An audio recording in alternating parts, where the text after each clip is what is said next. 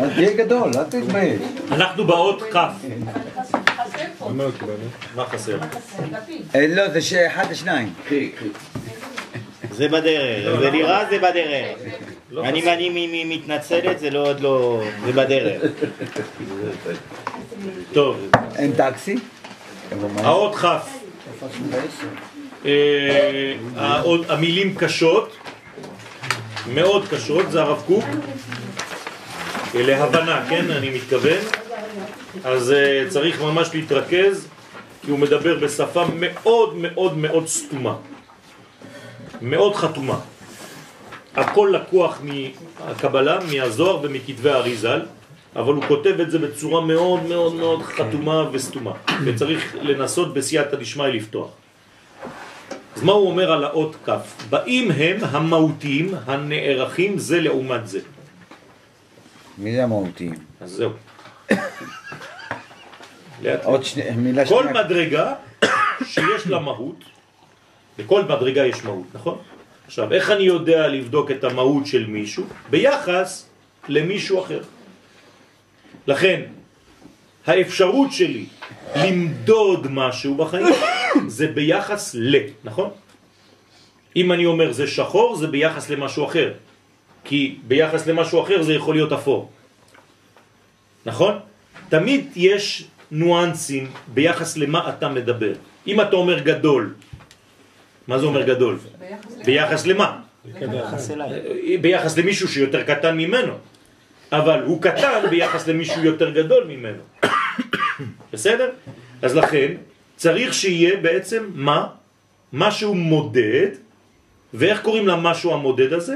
קנה מידה. כף. מידה. זה האות כף. כלומר, האות כף היא חייבת להיות מודדת, כמו שאתה לוקח בכף, כמו מאזניים. אז לכן, באים הם המהותים, המהותים זה כל דבר שיש לו מהות, הם באים, הנערכים, איך אפשר להעריך מהות? זה לעומת זה, אחד ביחס לשני. בכל צירוף כללותם, כלומר כל הצירופים, כל האספות של כל האפשרויות, ובכל לקראת ערך פרטיותם. כל אחד יש לו ערך עצמי. איך אני יכול לתת משקל לדבר? לפי איפה, לפי הזמן, לפי המקום, לכל דבר יש מידה משלה. לידי הצטרפות ערכית, ואז זה הופך להיות ערכי. אני יכול להעריך ערכי מלשון ערך. אני יכול לתת לזה או משקל, או מידה, או מחיר, או זהות, או יופי, להגיד שזה ככה, תיאור, שהכף המקבלת את תכונת המשקל והערכה המשווה באה לפעולתה יחד עם הפעולה הטכנית המתגלה בכפיים או בכפים, שראשיתה היא הכפייה המוכרחת או המכרחת את ההתפשטות הכוחית של ההתהוות להתגלם בצורה ידועה, בתכונה מדויקה, על פי החפץ והמגמה היסודית. הבנתם? בסדר? זה הרב קוק. כן? bienvenue. זה הרב קוק.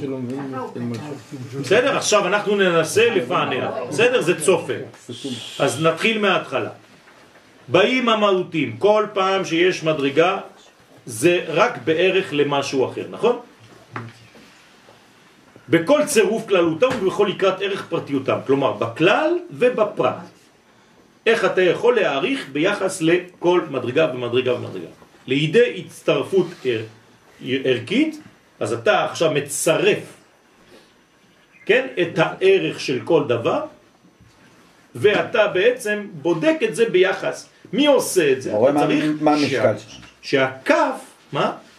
הכף שוקלת את המשקל של כולם ביחד עכשיו. לא, של כולם ביחד ושל כל אחד לחוד, כדי לדעת כמה אחד שווה בתוך המשקל הכולל. בסדר? שהכף המקבלת, כלומר כל פעם שאתה משתמש באות כף בעברית, מה זה אומר? השוואה, נכון? כן. הוא כמוני. מה זה כמוני? השתמשתי בכף? זה אומר כמו אני. אז אם אמרתי כמו, כ, כמוך, כפרעה, עשיתי השוואה, עשיתי עכשיו משקל. אם לא, אני לא יכול לעשות. אם לא, אני לא יכול להשוות שום דבר. לכן הכף המקבלת, למה קוראים לה כף מקבלת? כי הצורה שלה זה כלי קיבול, נכון? היא מקבלת, ככה היא. עכשיו, היא סגורה לצד ימין, כמו הבית, אתם זוכרים? אבל היא פתוחה לצד שמאל. אז יש לה קודם כל כמו כלי קיבול, היא מקבלת את תכונת המשקל. אז אם יש לי משקולת, יש לי פה שתי מאזניים. מאזניים, ואז זה כף ועוד כף. נכון? איך אני מרים כוס של קידוש? ככה, כף. ככה מרימים כוס של קידוש. חמש אצבעות צריכות לגעת בכוס. בסדר? נכון? זה השכינה. בסדר? זה כף וה'. כף ה'. עכשיו למה זה בעצם חמש אצבעות? כתוב בזוהר זה כמו יהלום שצריך לתפוס אותו. אתם ראיתם פעם יהלום בטבעת? כן, יש לו צר למטה ורחב. כאלה. קוצים כאלה שמחזיקים אותו. כן? דגריף קוראים לזה, כמו ציפורניים. זה מחזיק את היהלום, אותו דבר. עכשיו הכוס צריכה להיות מונחת על כף היד, כי בעצם הכוס זה אני, צריך להחליף כוס אז. בסדר?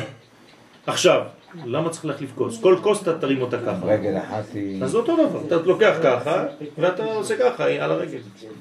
לא, האצבעות צריכות להגיע לחלק העליון. לאו דווקא, אתה יכול איפה שתגיע. זה לפי רבי נחמן, יש לך כוס גם כזה. הרגל באמצע. אוקיי, אז זה מתגלה, בהערכה יחד עם הפעלה טכנית. עכשיו, המשווה, אז הבנתם למה המשווה? כי רק על ידי כף אפשר להשוות. באה לפעולתה, זה, זה נכנס לפעולה, יחד עם הפעולה הטכנית המתגלה בכפיים. כלומר, אני חייב לעשות בעצם פעולה טכנית כדי לשקול. בסדר? כל הזמן, תמיד, כל הזמן אני צריך לדעת איפה אני נמצא. כן, מי שיש לו ורטיגו, זה הבעיה. זה בעיה של איזון, של כף. אצל רבי נחמן זה הכפיים? כן, הכפיים שם זה מיתוק הדינים, זה משהו אחר. וכל ריקוד. למשל, היה לי רב אחד ב- בצרפת, שהיה מק- מקובל גדול, היום ברוך השם הוא כבר בארץ, כל פעם שהיינו רואים אותו, היה נותן לנו סתירה, חבל על הזמן. אבל סתירה, סתירה. גם עובדיה עושה את זה. שאתה אתה, אתה פשוט, היד שלו, איזה רבע שעה בשיעור אתה עם זה ככה. מי שלא מבין הוא בורח ובוכה. ו, ולמה הוא היה עושה את זה? כדי להוציא מאיתנו מידת הדין. אז הוא היה נותן מכות, בן אדם, אה, מישהו קיבל מכה, אחרי זה נסע באופנוע, התרסק עם האופנוע, לא מת. אמר לו, בגלל שהרבצתי לך לפני זה, ידעתי שאתה הולך חס ושלום למות, הורדתי לך את מידת הדין. שראשיתה היא הכפייה, יכול לעלות אותו. כן, המכרחת. אז בהתחלה, מה זה כפייה מכרחת? מוכרח, זה מכריח אותך, זה כפייה, בכוח. כי למה? כי כשאתה נותן משקל, אתה כבר סוגר. אתה כאילו כופה. אתה לא נותן לפתיחות, זה לא יכול להיות בלי סוף, זה עכשיו מדוד, זה מוגבל, זה כבר צמצום. אז לכן זה נקרא כפייה מוכרחת, המכרחת את ההתפשטות הכוחית של ההתהוות. זאת אומרת, אם אתה רוצה שמשהו יתפשט, אתה צריך לצמצם אותו. אתה צריך להגדיר אותו, אתה צריך להשוות אותו. כל כלומר- שקילה מצמצמת. סליחה? כל שקילה מצמצמת. בדיוק. לכן, אם אין לך את האות כף בעברית, אתה לא תוכל לקבל תורה. אתה לא תוכל לקבל מסר. כלומר, מה צריך לעשות רב כדי ללמד? לתת דוגמאות כל הזמן. זה כמו, זה כמו, זה כמו, זה כמו, זה כמו. אז אתה כל הזמן משתמש בכף הדמיון. איך קוראים לי בעברית לכף? כף הדמיון. ומה זה דמיון? זה לדמות דבר לדבר אחר. אז מי שמלמד תורה תמיד נותן דוגמאות. כדי להסביר נושא, הוא אומר למה הדבר דומה? ל... ולכן התורה כשהיא מצטמצמת, היא מתקבלת. כשאני מצמצם את המחשבה שלי בדיבורים, זה מתקבל. אם הייתי מדבר בצורה שלא מצמצמת, הנה למשל עכשיו אני נותן לכם דוגמאות, אם הייתי קורא לכם כמו שקראתי לכם בכוונה מקודם, לא הבנתם כלום. לכן אני חוזר על כל מילה ועכשיו נותן דוגמאות, וכשאני נותן דוגמאות הכל הופך להיות עכשיו ברור. מה שהבית עושה לאלף זה כמו שהכף עושה ליוד. אז עוד מעט, הנה תכף הוא יגיע לזה. היא בעצם מכילה את כל האותיות כבר, עד היוד. נכון, זה כאילו מתחילים מההתחלה. היא נתנה משקל לכל כלומר האותיות. זאת הבית. החדשה. כן, בעשרות. בעשרות. לכן כמה זה כף? עשרים. עשרים. זאת אומרת, עד י' זה היה א' ב'. היא יודעת לשקול את זה, לעשות היא. יודעת להכפיל, לכן זה נקרא כפל, כף. זאת אומרת, היא יודעת להתחיל מנגנון גם חדש. כף המאזניים, בין היוד ל... יפה. אז כל פעם שאתה עובר ממדרגה למדרגה, אתה חייב לעבור דרך כף. ולכן אם א' זה אחד וב' זה שניים, כף זה כבר עשרים. זה אותו דבר. אז זה מה אני עושה בקוף, בסדר? שאני עובר למאות. מה זה שתיים? עשרים זה אותו דבר, רק יש אפס. בסדר? זה, רק כ"ב? העשרות. זה רק בעשרות, זה אותו דבר. אין חידוש. העשרות לא מחדשות שום דבר אחרי זה. כן. אז מה המשמעות של אפס? זה כבר משהו אחר. סליחה. זה כבר משהו אחר. לא דיברנו על אפס. העניין של שתיים, כן. שתי כף, זה אחד בשביל לצמצם, לקבל בשביל לתת. נכון, להמשיך. עכשיו, איך נקראת הכף הסופית? רש. גם היא כף. היא כבר 200. 222. זה נקרא ברך, אנז'נו. למה? כי זה עושה חיבור בין מדרגות, ולכן זה נקרא ברך, ברכה. מה זה לברך ברכה? זה להפוך כל דבר אחד לשתיים, שתיים, שתיים. לכן זה נקרא בן הבכור, שהוא הפך את האבא ואת האימא לשניים עכשיו. זה אותן אותיות, בכור. ברך, ברך, ברכה, הכל. להבריך, לקשר. לכן יש לי בעצם שתיים ביחידות, שתיים בעשרות ושתיים במאות. אבל זה תמיד שניים. בסדר? עכשיו, אתם מבינים עכשיו מה זה רב? רב זה רק מי שמרבה. זהו. מפרה אותך. לכן הוא מברך. הוא רק מי שמוציא. עכשיו, מה הכוח של הרב? לצמצם כדי להסביר. הוא סוגר כדי לפתוח. הוא מתלבש, כלומר מתכסה כדי להתגלות. פרדוקס. זה, בסדר? אז לכן, להתגלם בצורה ידועה. הנה, לא. ברגע שאתה רוצה שזה יתגלם, מה זה יתגלם? יתפוס גולם, צורה, בצורה ידועה, מדויקת, בתכונה מדויקת. אני לא יכול להגיע לזה אם אני לא מצמצם. אז הכל סתם בשמיים. אני חייב לדעת איפה הדברים נמצאים, איך לדייק. זה גבורות. זה גם- גבורות, זה גם העניין של הפרפר, שהוא יוצא. בוודאי. בלי גבורות אני לא אהיה מובן, אני לא נכון, אהיה... נכון. אם אתה לא גיבור, כן, אז אתה לא יכול להסביר משהו. אתה לא יכול להסביר, אין לך מילים, נגמרו לך המילים. מי שלא יודע לבטא במילים את מה שהוא מרגיש, יש לו בעיה. אז מגמגם יש בעיה בגבורות? כן? אלו- אלו- יש בעיה, צריך לפתוח את זאת זה. אומרת אז ש- סליחה שאני שואלת אותך, מה שמעתי היום שיעור שלך. אז תשאלי אותי בלי סליחה. דווקא בפנים אתה מדבר רבי שמעון בר יוחאי, ש... שהיה קשה לו לבטאות ולהסביר מה שהוא מקבל. נכון, נכון. לא לכן. לכן, בוודאי. לכ- למה? זה לא שהוא קשה לו, זה שהדור לא מספיק מוכן. אבל היום כן. הוא כתב את התורה שלו בשביל מה? בשביל הדור שלנו. זה כמו החרוף. אז היום, היום הוא מדבר. היום הוא מדבר. אני לא דיברתי, הוא מדבר. אני רק מעביר את מה שהוא אמר. הקלטה. זאת אומרת ש... יש לי שאלה, אני כאילו לא יכולה לעזוב את זה. אה, אמרתי שהרב הגדול היה מרביץ כאילו סטירה בשביל ראה לקחה את זה קשה. תלמידים שלו, כן. משהו כאילו, כן, אבל איך הוא העז כאילו לעשות פעולה כזאת? נכון. אה, הוא נכון? נכון. למה אתה לא עושה את זה? לנו? כי כל אחד והשיטה שלו. אפשר שיטה כזאת? כן, אני יכול למשל לדבר איתך קצת קשה, קשה כן, אבל סטירה פיזית זה אותו דבר. זה- יותר קשה. זה יותר קשה. זה יותר קשה, אבל יותר אפשר לקבל את זה. לא נכון, לא נכון. לא נכון. אנשים יכולים להיעלב יותר ממילה נכון. מאשר מסתירה. זה- פעולה לא חוקית. החוקית זה הוא לא מרביץ לתלמיד שלו שהוא הולך למשטרה להגיד הרב שלי הרביץ לי. הפיל לי את השיניים. הוא מבין שזה באהבה, הם יודעים, זה תלמידים שלו, זה לא סתם אנשים ברחוב. בסדר, זה תלמידים שלו. זאת אומרת שככל שיש צמצום יותר, אה, זה- סוג של חידוד יותר. נכון. כמה שהאדם בקיא יותר, כמה שהאדם בקיא יותר, הוא יודע יותר לצמצם. זה העניין של תורה שבכתב, זהו. גמרא, משנה. כמה שאתה מסוגל לתרגם יותר, לפרש יותר, לפתוח יותר, לתת דוגמאות יותר לדבר, ככה שאתה יכול לתפוס דברים מאוד מאוד מאוד גבוהים ולעשות אותם מובנים לכל אחד. אבל לפעמים הצמצום זה דווקא כאילו להוביל לשביל אחד נכון, בלבד, נכון. ולא- ו- ולסגור אופציות. לא, אז זה הכוח של התלמיד.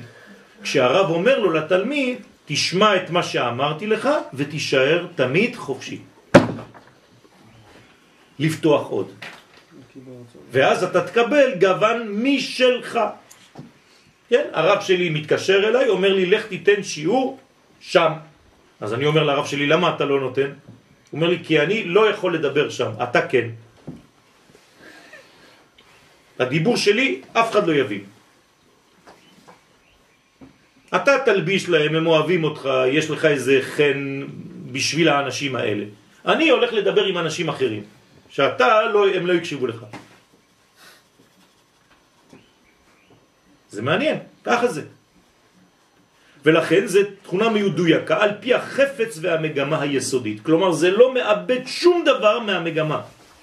כלומר, הצמצום אסור לו לאבד מהמקור, מהרעיון. וואו. הוא צריך להיות ממש כמו. נכון? כף, כמו. בצלאל. כן?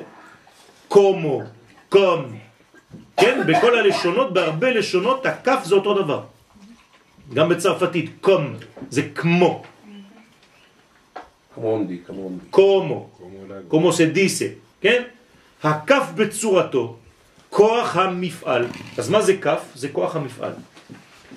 לא הניתוח של הפעולות המתפרדות ומהוות ומתגלמות בפרקיהם השונים והמחולקים. כלומר, זה לפני ההתחלקות. זה אתה לוקח משהו ואתה מביא אותו לקומה אחרת. לפני שזה מתפרט. זה העתקה. בסדר? אתה מעתיק ממקום למקום, ואחרי זה אתה פותח. הנה, לקחתי את הבית, העתקתי לרש. מפה, מה אני עושה? אני פותח עכשיו עשרות. את הבית לא היית יכול לפתוח. את הבית אני יכול לפתוח רק עד, עד, ה, עד הסוף של העשרות, עד, ה, עד הסוף של היחידות. את הרש, את הרש אני פותח עד הסוף של המאות וכו' וכו'. את הכף עד הסוף של העשרות. סליחה, בגלל שאני רואה את המשקל, זה קשור לצדק? בטח שזה צדק. זה הצדק, זה העניין של הצדק. כל הזמן לדעת לאזן. צדק זה, זה, זה, זה פרדוקסלי. כי אם אתה עושה צדק, לכאורה אתה לא מרחם. נכון? כי זה צדק. צדק זה חותך. אבל הצדק האמיתי זה איזון. זה הסוד. ולכן, אז רגע, אז למה כתוב צדק צדק תרדוף למה? כאילו שני צדקים? יפה, מה זה צדק? אתה צריך לרדוף את הצדק בצדק. צדק בצדק תרדוף. הבנת? כי אם הופעת הפעולה והזרחתה בשטף חייה, כלומר, מה זה הכף? זה כמו הבית וכמו הרש, זה התחלה של משהו חדש, התחלה של התפרטות, אבל היא בעצמה עדיין לא בהתפרטות, היא רק חיים, שהיא הופעה אחת, היא עדיין אחת, היא עדיין לא נפתחה, בסדר? לכן היא סגורה, היא כמו כף. מתגלגלת בכל אופניה, תופסת את הרום ואת התחת בתפיסה חזקה ומעובה. כלומר עכשיו הרב מתייחס ממש לכתיבה. כן. הרב אומר שהכף למעלה היא עבה, למטה היא גם כן עבה, ופה זה דק. נכון? כתבתי עכשיו כף. אז מה זה עושה? זה אומר שיש לי בעצם מדרגה לתפוס את העליונים ולתפוס את התחתונים. באותו דבר, ופה יש לי כף שמחבר, קו שמחבר, וו שמחברת. אז פה זה עבה, עבה, חוצצת בפני הימין בחציצה דקה. דק. אבי זה אומר זה? חזק. עבה זה בסיס, זה יושב. זאת אומרת, מה מסוגלת לעשות הכף? אפילו דברים עליונים, היא מסוגלת להוריד אותם למטה ולהגיד לך, הנה זה ככה, אני אומר לך. זה בול. אני לוקח משהו למעלה, ואני מתרגם אותו למטה. זה כמו מראה. פה זה דק. למה זה דק בצד ימין? ש... מעבר של... גמי. לא, אי- אפשר לעבור לשם. אפשר לעבור. אבל יש מסך יש מסך אבל הוא דק. כלומר, אתה עובר בלי לעבור. זה כמו שיש את השרעפת בגוף. זאת אומרת, יש קשר ובכל זאת יש סגירה. הנה, משהו מימינה של ההופעה הפעולתית. זאת אומרת, הוא מסוגל לעבור לשלב חדש. הוא לא ס... עוד פעם חוזר אחורנית. אם האות הייתה פתוחה פה, הוא לא יכול לחזור. הוא לא יכול להתקדם. הוא כן יכול. יש אותיות שיכולות, האלף, אבל הכף לא יכול לחזור ל... זה מה שאני אומר, אבל למה לא? לא, האלף יכולה לחזור, היא פתוחה. אבל אם זה דק הוא יכול גם... אה, יש לו קשר, אבל הוא בכל זאת מסתכל לעתיד. כן. פה זה העתיד, כן? העתיד זה שמה, פה זה. העבר. כן, אבל יש לו אפשרות אם הוא... יש לו, למה? בגלל זה שזה דק. אם זה היה עבה, זה היה סגור לחלוטין. אבל סליחה, אבל איך זה עבר למטה ולא סגור לו? יפה, כי זה מה שהוא צריך לעשות. מה הוא צריך לעשות? לקחת את הלמעלה הכי למעלה, הוא נקרא רום, ולקחת את הלמטה הכי למטה שנקרא תחת, והוא עושה חיבור בין העליונים לבין התחתונים. זה הסוד של הכף. כן. מעניין שהאות הבאה היא למד. ולמה היא למד?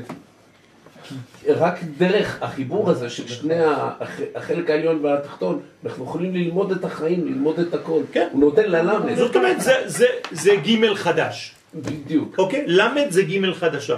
כן. אה. אה, את מבינה? זה ממשיך. אבל סליחה, איזה אותיות האלה, השתיים האבות? זה גם ו'? כן, זה כמו ו"ים, כן. אז בוא נראה עכשיו. אלא שהוא מנוע מלבוא אל תחומה. לא מנוע מלבוא אל תחומה. של מי? של הח... של מי? של האותיות. לא. של היוד. משהו מימינה של ההופעה הפעולתית. זה מה שהוא מנוע, מלבוא אל תחומה של הפעולה, של ההופעה הפעולתית. זאת אומרת שהכף היא עדיין לא פעולה, היא עדיין שורש. השורש. היא שורש של העשירי. של העשירי הבא, של עשר חדשים. אה, בגלל זה הוא כמו צודק. האלף. בסדר? השורש של הש... כמו או הבית. שהבית היא הייתה בעצם שורש של כל מי שיבוא האחדות זה אחר כך. השורש של בדיוק. הרי הוא כגדר, כן, נגדר במסיפס. אז כתבתי לכם, כי אתם אולי לא יודעים מה זה מסיפס בעברית.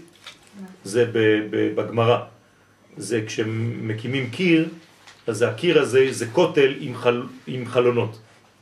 זה קיר עם חלונות, זה נקרא מסיפס בעברית. סליחה, זה מתחבר לשיעור. לא פסיפס? מסיפס, כן. זה מתחבר לשיעור. הקודם, כן? של על הזוהר. על ה... על ה... כן, כן הציפור. כן, כן הציפור כן. והשכינה. נכון, לא, אבל נכון. שם זה בקוף. נכון, שם לא חשוב, אבל היא אומרת הרעיון. פיזית. כן, ברעיון? הרעיון שקולט. עכשיו, דיה מחיצה קלה, כמחיצת הבית הימנית. אז היא דומה מאוד מאוד לבית. אתם כן. זוכרים? כן. עכשיו, אני מבין למה. כי זה אותו דבר. זה כמו בית, רק בעשרות. בעצם יש פה זיכוך. נכון. זאת אומרת, זה דומה לבית, רק שבבית, מה היה? רגל אחורה. הייתה רגל למטה. היא היוד. כלומר, הייתה י' שחוזרת לעבר. אה, זה י' הרגל הזאת? למה היא חזרה? לאלף. שם היא חייבת. אבל פה אנחנו כבר מתקדמים, אז עכשיו הכף הורידה את הרגל הזאת. לא. יפה, אז בוא נראה זה למה. היא. כמחיצה קלה, כמחיצת הבית הימנית, אבל, אבל, הנה האבל החשוב, הרום והתחת, זאת אומרת העליונים והתחתונים, זה נקרא רום ותחת, בחוזקה הם חוצצים. פה יש חציצה, פה לא כל כך. זאת חציצה אבל דקה. זה אומר, יש מעבר ואין מעבר, תלוי. זה כמו וילון דק. אתם רואים, אני עכשיו משתמש בכמו. זה כמו וילון דק. אני רואה, אבל אני יודע שזה מחיצה. יש מחיצה בין הגברים לבין הנשים? זה. סתם, זה וילון, זה כלום. אבל אני מכבד את הווילון הזה. אם אני עושה ככה, היד שלי נכנסת, נכון? זה אותו דבר. כלומר, אני רואה, אני יכול לשמוע, אני יכול הכל, אני זוכר את מה שיש מהצד השני, לא סגרתי, זה לא אטום. הבנתם? לכן זה נקרא דק. פה לא. פה זה חייב להיות חזק למעלה, כי בעליונים הכל מבוסס, ורק לתרגם את זה למטה. זהו. עכשיו, אה, זה מסתדר לי, אבל אה, משה, ולא קם הבן שלי כנביא. שתיים, והיא צריכה להיות עוד- עוד קצת עם האלף. נכון, אפשר להגיד שהיא בקטנות ופה היא בגדלות. נכון, בוודאי. בוודאי, ולכן מה אומרים לנו חכמים? שאם אני לוקח למשל אותיות שהן ביחידות, כן. או בעשרות, או במאות, או באלפים, ככה אני רואה עם איזה עולם אני נמצא. זה אצילות, בריאה, יצירה ועשייה. הבנתם? נגיד אם שרה בן 127, אז היא בעצם מאות, עשרות ויחידות. אז היא בעצם שלוש עולמות. בסדר? הרב יואל, זה מסתדר לי אם לא קם כנביא, כמשה. נכון. הוא מה עשה? נכון. הוא כן, ראה את. הקדוש ברוך הוא באספקלריה מהירה. מה זה אספקלריה מהירה? שיש את הפס הזה. בדיוק. בדיוק. לא הבנת? עכשיו, איך קוראים לווילון שמבדיל בין הקודש לקודש הקודשים? פרגוד? לא. כפורת או כפורת. פרוכת. כן. כן? אז יש שם גם כן את הסוד. הזה. הכף הזאת של הכפורת גם כן, שמכסה, זה אותו עניין. כפרה, כמו פרה. זה נקרא כפרה. זה כמו פרה. מה זה פרה? זה פארה. פריון, פריה וריביה. אז כשאתה מבקש כפרה, אתה רוצה להיות כמו שהפרה מכפרת על חטא העגל. כפרה. כמו פרה. סליחה, אלף לשלמה זה אומר ארבעים. יפה. שלמה המלך הגיע למדרגה של אצילות. הנה, כן. את שאלה כן, שלי. והאלף לך שלמה. כן. ומאתיים לנוטרים את פריון. בסדר? האלף לך שלמה. כלומר, שלמה המלך קיבל א', לכן הוא היה חכם מכל אדם. מה זה חוכמה? אצילות. אוקיי, ממשיכים. ההפרדה מצד העילוי או מצד השפל, כלומר, למעלה ולמטה. שלא להיכנס בחוג המפעלים. למה? למה צריך להיות הפרדה ממש טוטלית למעלה ולמטה? שלא ישפיע. כי אם אתה עולה יותר מדי למעלה, מה קורה? לא נשאר. אתה נשרף. ואם אתה יורד יותר מדי למטה, אתה הולך לאיבוד. לכן אתה צריך בסיס גם בתחתונים ובסיס בעליונים. זה דומה למלאכים, אתם זוכרים? בשתיים יחסי פניו, בשתיים יחסי רגליו. היא איתנה ועמודית, לכן זה צריך להיות חזק מאוד. חסינה, חסין זה יציב. כחוסן השמיים ומוצקה כיציקת הארץ. כלומר, השמיים הם חסונים, הם חזקים מאוד, והארץ היא חזקה מאוד, לעולם עומדת. אז אתה צריך להיות ברוחניות שלך חזק מאוד, וגם בגשמיות שלך אתה צריך להיות חזק מאוד. אם לא, אתה לא מאוזן. אז מי זה אדם מאוזן? שיש לו שמיים חזקים וארץ חזקה. הוא חזק ברוחניות וחזק בגשמיות. זה אדם שלם. אם לא, אז הוא פרפר, הוא בשמיים, אין לו משקל. או חז ושלום, הופך להיות היפי, הכל למטה. אבל שם ישראל, הנשיקה הסופית שבמשיח זה שתי עולמות. נכון, זה משהו אחר, הם כבר נד- נד- נדלקים אחד בשני. נכון, אז, אז זה כבר נראה, אחר כך מה זה המשיח? מה זה המשיח? עוד מעט נראה למה הוא שייך. כן? האמת שכבר אני, אני עונה לכם, זה באותיות משיח. במם. במם, בשין, ביוד ובחטא. ובחטא. בסדר? אבל עוד חזון למועד. אמנם, מה שלא התגלה במפעלים ועתיד להתגלות, בינתיים זה לא גלוי מה שקורה, אבל זה עתיד להתגלות, משהו בכוח ואינו בפועל, על זה פתוח הוא פתח הכף. לכן יש עוד פתח. הוא אומר, שמה זה העתיד, בעזרת השם מחר נמשיך. זה מה שזה אומר. לכן זה פתוח לצד שמאל. הכף יח... סליחה? זה על מנת לקבל. בשביל זה בשמאל. לא, פה זה כבר המשכה, זה כבר השפעה פה, בסדר? כאן הקבלה זה הפוך, למה זה הפוך? כי זה בא מימין לשמאל, כי האותיות מתחילות מהעליונים, זה א', זה הקדוש ברוך הוא. וכל מה שהולך לשמאל פה זה נתינה דווקא, נכון? כן, נתינה או קבלה. אתה לא יכול להתייחס. לא, לא. אתה נותן עכשיו, אתה מעביר הלאה. אתה נותן והם מקבלים. זה כבר חוזר, זה כבר משהו אחר. אחרי זה זה עוד א' ב' הפוכה, זה או חוזר. אתה מופשר. בסדר? הכף יכניס בתוכו, כן? מה הוא מכניס בתוכו? פה כתבתי לכם את הבית, אבל לא לשכוח, זו כף, כן?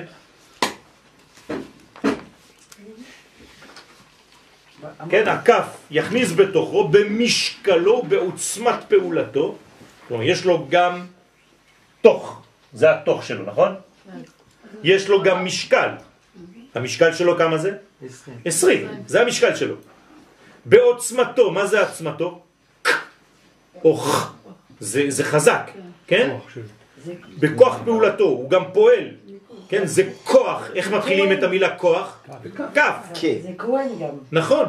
כל מה שכמו, מה זה כהן? זה כמו הן, הן זה כן.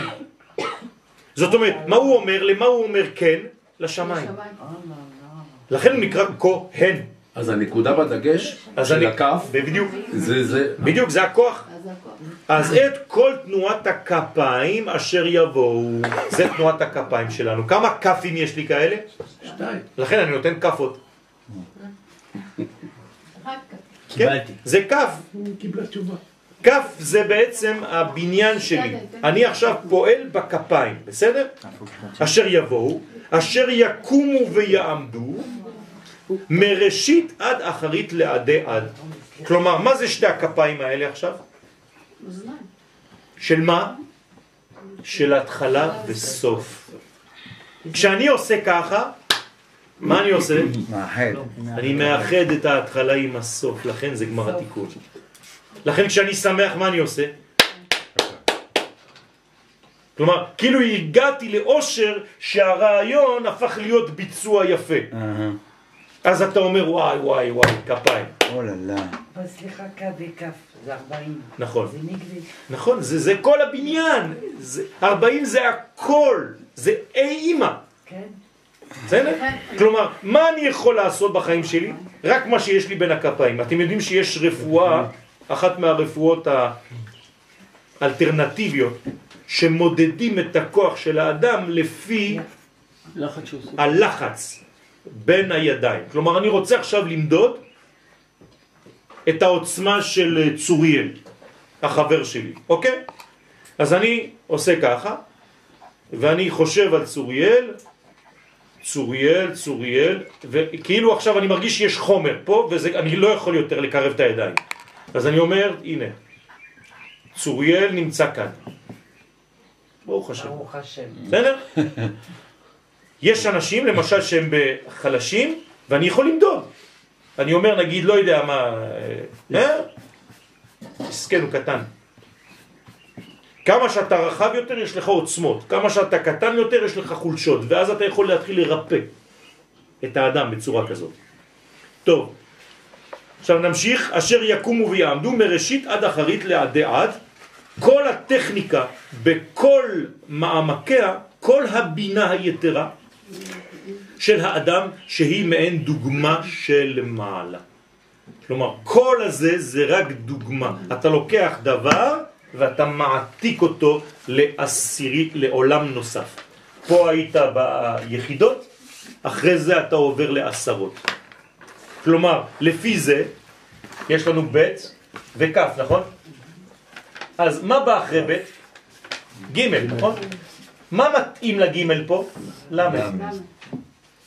ולכן זה ל"ג בעומר. זה הסוד של ל"ג בעומר. זאת אומרת, זה הפתיחה הראשונה אחרי הכף.